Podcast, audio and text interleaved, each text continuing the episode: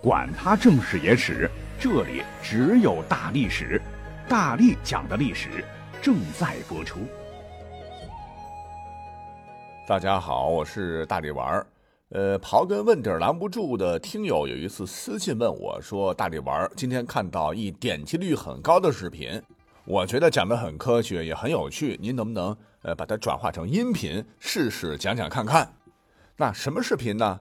我点击链接进去哈，这个题目起的就奇葩。问释迦牟尼、观音菩萨、耶稣基督、太上老君、玉皇大帝等等世界各地的神仙们，为何他们的脑袋后头会发神光？我一看这个点击率，哇，都已经是几十万了哈。大概讲的就是一九七六年冬，在前苏联圣彼得堡的国立科技大学的量子物理学教授叫克罗特科夫。因为听过一位呃基尔里安的电气工程师的演讲，大受启发，似乎找到了能解释上面问题的可能。那么说起这个基尔里安呢，是前苏联的一位工程师，他是早在1937年修理一台电子器械时，无意中发现一只手和器械上的一只覆盖着玻璃的电极之间突然发生了放电火花。他就想探究一下发生在手掌周围的火花是否可以在照相底片上记录下来。结果他意外拍到了神奇的人体辉光。光辉两个字颠倒过来哈，和平时我们所知的 X 光摄像可不一样。X 光照在人体看到的是白骨，而基尔里安照相术是拍出生物四周会产生一圈光晕。那么，经过二十多年的研究，到了一九六四年的时候，基尔里安发表了第一个研究报告，尽可能的套用一些科学理论，就详细解释了人体周围这些光晕的存在。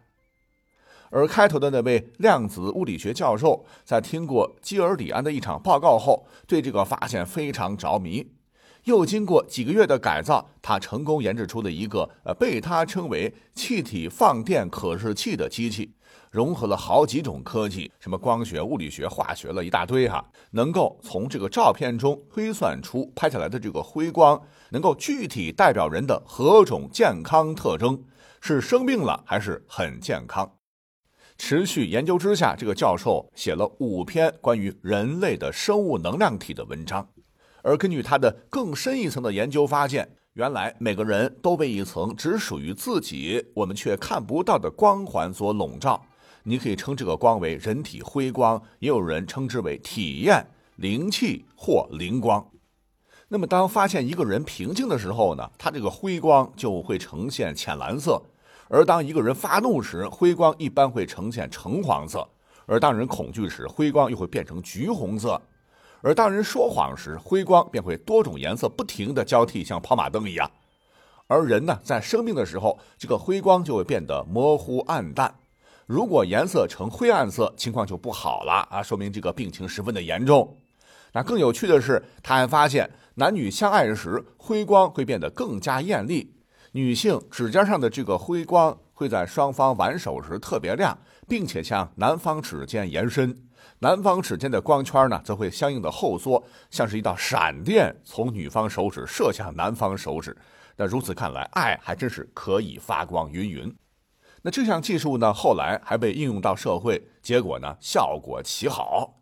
说是在圣彼得堡建市三百周年，也就是二零一八年的九月十日庆典举行时，入城口的交通警岗安装了一批这样的相机。三天之内，你猜怎么着？帮助警方准确查出了九个违法者，运送毒品的、运送枪支的，还有正在被通缉的通缉犯。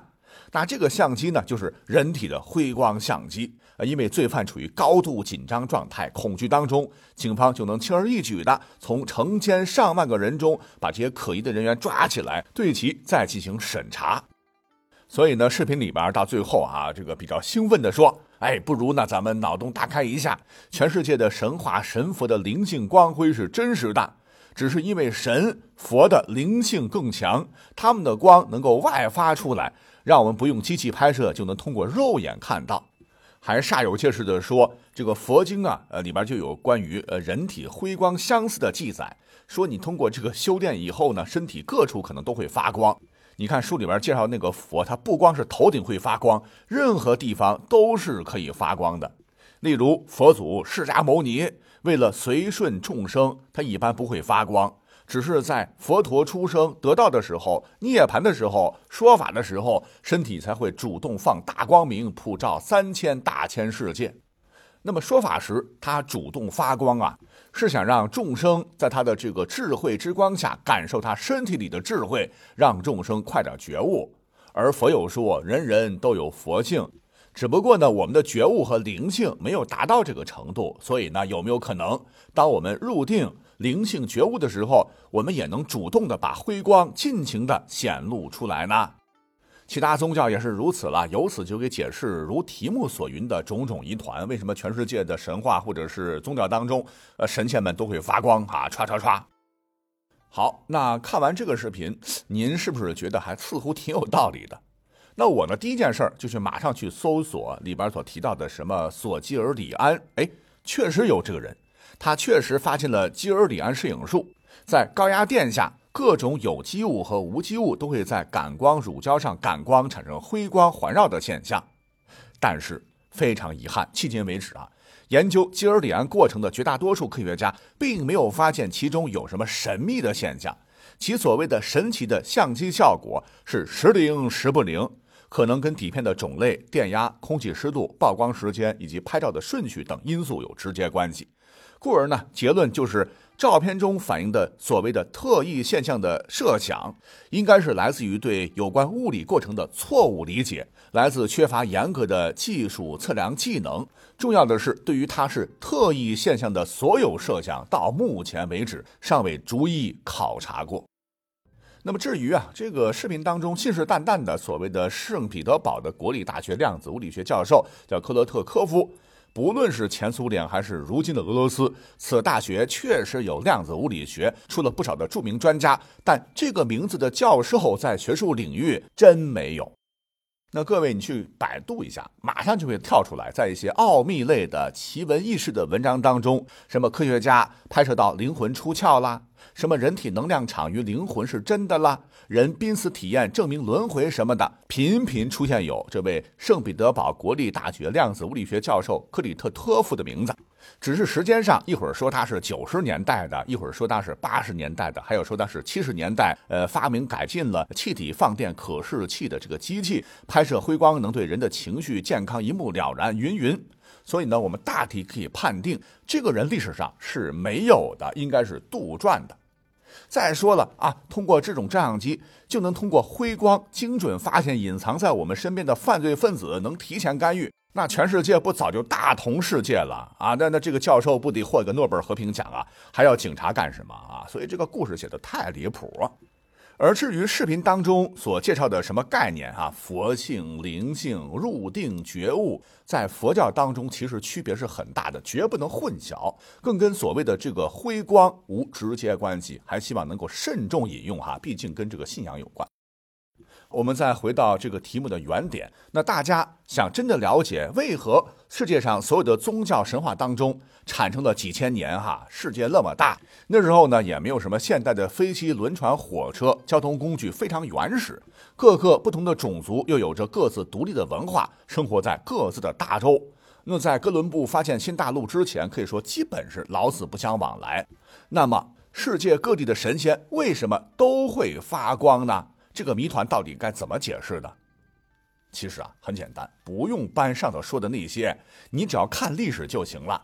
那根据考古发掘的一些文物啊，来证实，从前在东方的神像后头是没有光的，无论是壁画还是雕塑了。而当这个时间呢，来到公元前三百三十四年到公元前三百二十四年的时候，情况发生了变化，因为在这个时期呀。世界史中公认的军事天才，也是人类历史上最有影响力的人物之一——亚历山大。呃，也是我们世界史课本必学的马其顿王国的国王。在统一希腊全境后，率军东侵，凭借着战无不胜的马其顿军团，相继在格拉尼库斯河战役、伊苏斯战役以及高加米拉战役中大破波斯帝国军队，横扫小亚细亚、中东及伊朗高原，不费一兵一卒而占领埃及全境。并且在公元前三百三十年吞并了波斯帝国，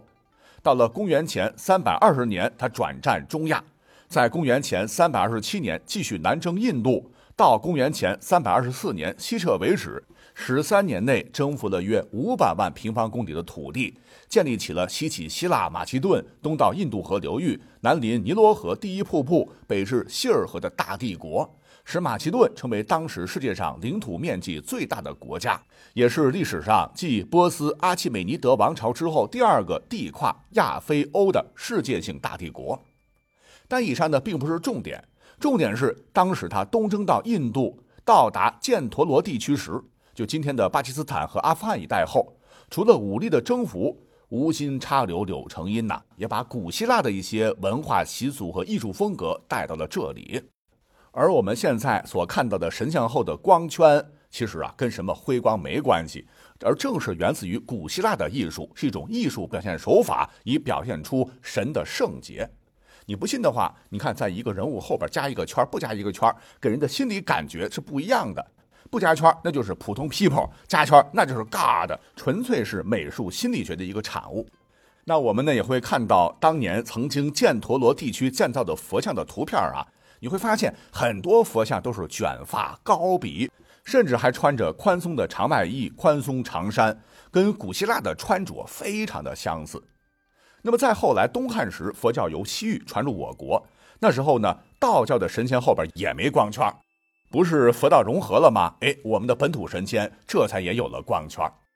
那么至于西方的其他神，也是受到了古希腊文明的巨大影响，有光圈也就不足为奇了。